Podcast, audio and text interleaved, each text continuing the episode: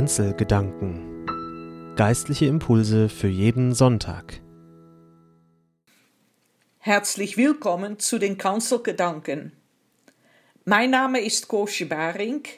Bis 2016 war ich Pfarrerin in der Kirchgemeinde Kleinbasel. Ich lese Ihnen einige Verse aus der Apostelgeschichte. Wir befinden uns im ersten Jahrhundert. Im Mittelpunkt der Geschichte stehen Paulus und Silas, die auf ihren Missionsreisen durch Philippi kommen. Dort geraten sie in Konflikt mit den Behörden und werden letztlich wegen Anstiftung zum Aufruhr verhaftet. Ich lese aus Kapitel 16 die Verse 23 bis 34. Nachdem man Paulus und Silas hart geschlagen hatte, warf man sie ins Gefängnis und befahl dem Aufseher, sie gut zu bewachen. Als er diesen Befehl empfangen hatte, warf er sie in das innerste Gefängnis und legte ihre Füße in den Block. Um Mitternacht aber beteten Paulus und Silas und sangen Gott Loblieder und die Gefangenen hörten sie. Plötzlich aber geschah ein großes Erdbeben, so dass die Grundmauern des Gefängnisses wankten. Und sogleich öffneten sich alle Türen, und von allen fielen die Fesseln ab. Als aber der Aufseher aus dem Schlaf auffuhr und sah die Türen des Gefängnisses offen stehen, zog er das Schwert und wollte sich selbst töten, denn er meinte, die Gefangenen wären entflohen. Paulus aber rief laut, Tu dir nichts an, denn wir sind alle hier. Da forderte der Aufseher ein Licht, stürzte hinein und fiel zitternd Paulus und Silas zu Füßen. Und er führte sie heraus und sprach, Liebe Herren, was muss ich tun, dass ich gerettet werde. Sie sprachen, Glaube an den Herrn Jesus, so wirst du und dein Haus selig. Und sie sagten ihm das Wort des Herrn und allen, die in seinem Hause waren. Und er nahm sie zu sich in derselben Stunde der Nacht und wusch ihnen die Striemen. Und er ließ sich und alle die Seinen sogleich taufen und führte sie in sein Haus, deckte ihnen den Tisch und freute sich mit seinem ganzen Hause, dass er zum Glauben an Gott gekommen war. Was für eine Geschichte und welche Umkehr der Verhältnisse.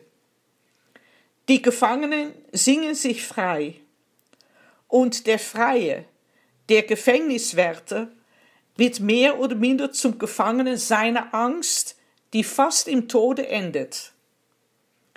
Traditionell würde man sagen, es handelt sich hier um eine Bekehrungsgeschichte. Wir können sie aber auch ganz einfach so hören, als eine Freiheitsgeschichte, die in einer Welt voller Gefängnisse immer wieder neu zu erzählen ist. All den Menschen, die heute gefangen sind, in echten und ganz persönlichen Gefängnissen. Das Singen ist in dieser biblischen Geschichte der Auslöser zur Freiheit. Paulus und Silas sind Gefangene unter verschärften Haftbedingungen. Die Füße waren in den Block gelegt. Und das ist eine der erniedrigendsten Erfahrungen, die ein Mensch machen kann buchstäblich keinen Schritt mehr tun zu können, zur völligen Ohnmacht verurteilt zu sein. Es gibt genügend Menschen, die das und Schlimmeres an vielen Schreckensorten dieser Welt heute sehr real erleben müssen. Paulus und Silas sind in einer ausweglosen Situation. Sie wissen nicht, ob sie je aus dieses Loch kommen werden. Doch was tun sie? Sie singen. Sie schreien und klagen nicht, und die quälende Frage, Warum geschieht uns dies, stellt sich ihnen nicht. Sie singen, sie loben Gott. Was für eine überwältigende innere Freiheit zeigen die beiden hier. Etwas von dieser Freiheit spüren auch wir, wenn wir singen. Singen tut gut. Es ist gut für den Geist, der alle Unruhe, allen Ärger oder Kummer mit den Atem herausströmen lassen, der alle Schwere heraussingen kann oder alle Freude teilen. Laut zu singen ist gut auch für den Körper, für die Atmung, für den Herzschlag. Ja, singen befreit. Wir singen mit der Kehle. Wir legen unser Inneres, unsere Seele in unsere Stimme. Kennen Sie das auch? Wenn die Kehle, wenn die Seele singt, singt sie oft gegen den Augenschein. Wenn die Seele singt, setzt sie immer das Leben größer, als es in den Momenten der Einengung und Angst erscheinen mag. Und kennen Sie auch dies? Ein Mensch, der singt, wird für einige Augenblicke ein anderer Mensch. Denn Singen hat die Kraft, eine neue Wirklichkeit zu erschaffen. Der Schriftsteller Elias Canetti erzählt in seinem Buch Die gerettete Zunge, wie er von seiner strengen Gouvernante Miss Bray das Singen lernte. Er schreibt, sie war ein anderer Mensch, wenn sie sang, nicht mehr dünn und spitz, und ihre Begeisterung teilte sich uns Kindern mit. Wir sangen aus Leibeskräften. Der singende Mensch gibt sich seinen Mitmenschen preis. Er zeigt sich, er zeigt seine Stimmung, zeigt singend seine Überzeugungen. Und was jemand nie aussprechen konnte, das kann er oft durchaus singen, allein oder zusammen mit anderen. Um Mitternacht sangen Paulus und Silas Lobliedern, heißt es in der Apostelgeschichte. Die Mitgefangenen haben sich wahrscheinlich ziemlich gewundert. Wie können die bloß so singen? Wenn sie stöhnen würden nach der Prügel, die sie abbekommen haben, das könnte man verstehen. Oder fluchen. Aber singen? Unfassbar.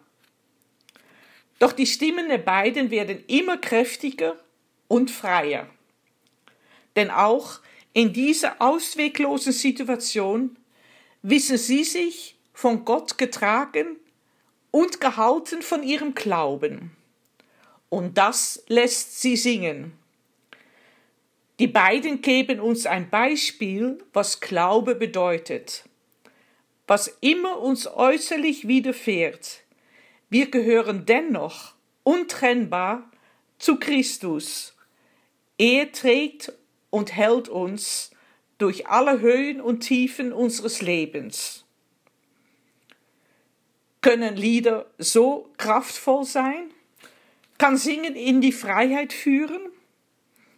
Ich entdecke diese Kraft und Stärke in besonderer Weise in Spirituals und Gospels, entstanden unter den Sklaven in Amerika des 17., 18. Jahrhunderts, erzählten diese Lieder von dem Leben geschundener und gequälter Menschen, von ihrem Leid, aber auch von ihrer Hoffnung. Diese Männer, Frauen, Kinder, die ihren Besitzern völlig ausgeliefert waren, fühlten sich wie das Volk Israel in seiner Gefangenschaft. Vor allem die Spirituals knüpfen an diese Geschichte an, erzählen von Widerstand, von Ausbruch und Befreiung. Es sind Lieder voller Sehnsucht und Zuversicht. In Wechselgesängen ermutigen die Singenden sich gegenseitig, die Hoffnung wach zu halten und sich ihre immer wieder zu vergewissern. Paulus und Silas singen. Und da geschieht plötzlich etwas ganz Märchenhaftes in dieser Geschichte.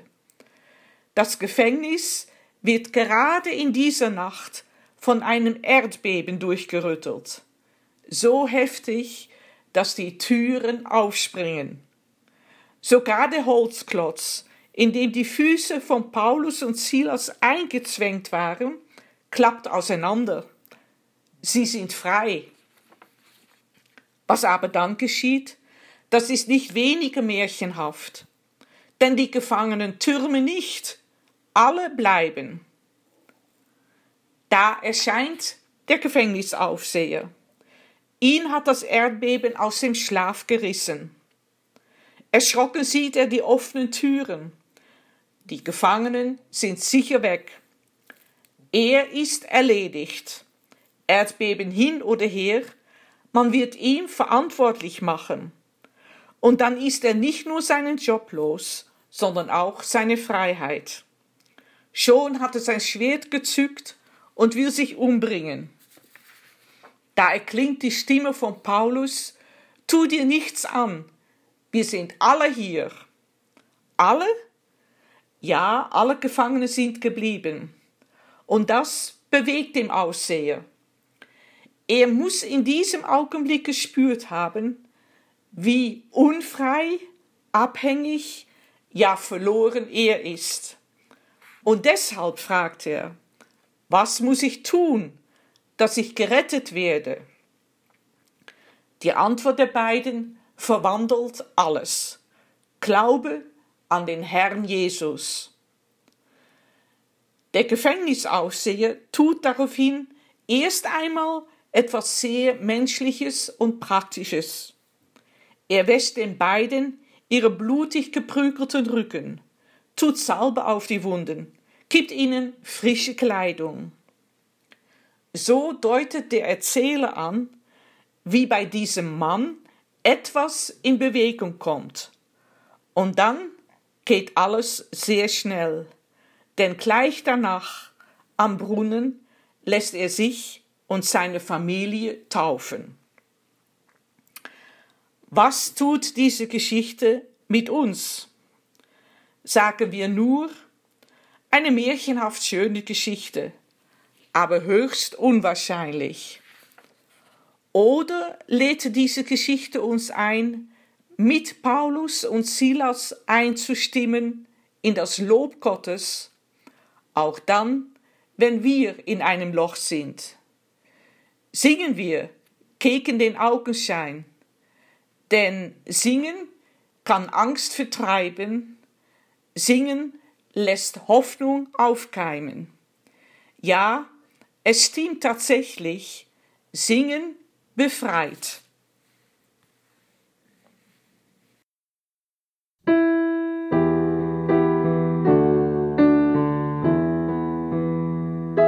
Kanzelgedanken Geistliche Impulse für jeden Sonntag